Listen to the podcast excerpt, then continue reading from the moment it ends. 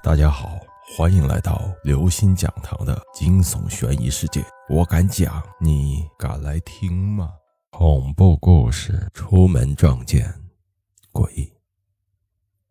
六七岁的时候，记不清了，反正那时候很小。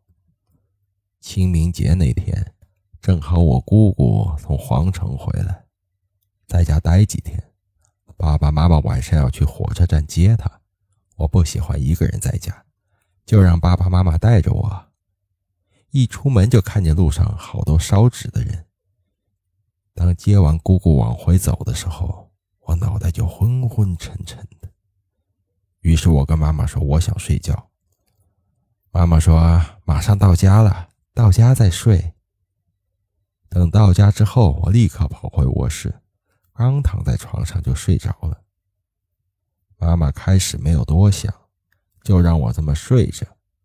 可是过了两个小时，我依然没醒，妈妈就叫我，叫了半天，我就睁开眼了，迷迷糊糊中听到妈妈在叫我，但没等我回答，就又睡着了。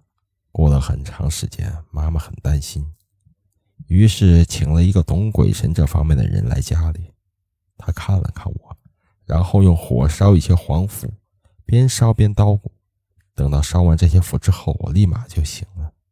他告诉我妈妈，我是个小孩子，体质太弱，于是有一个过来取家人烧的纸钱的老头附在我身上。因为老人，所以我就想睡觉。他刚刚把这个老头给赶走了。由于那时候我小，妈妈就没有把这件事情告诉我。我睡着之后的事情，都是我妈妈讲给我听的。各位听众朋友，本期节目到此结束。如果您喜欢，请关注、订阅、点赞、转发四连击，谢谢您的支持。我们下期再见。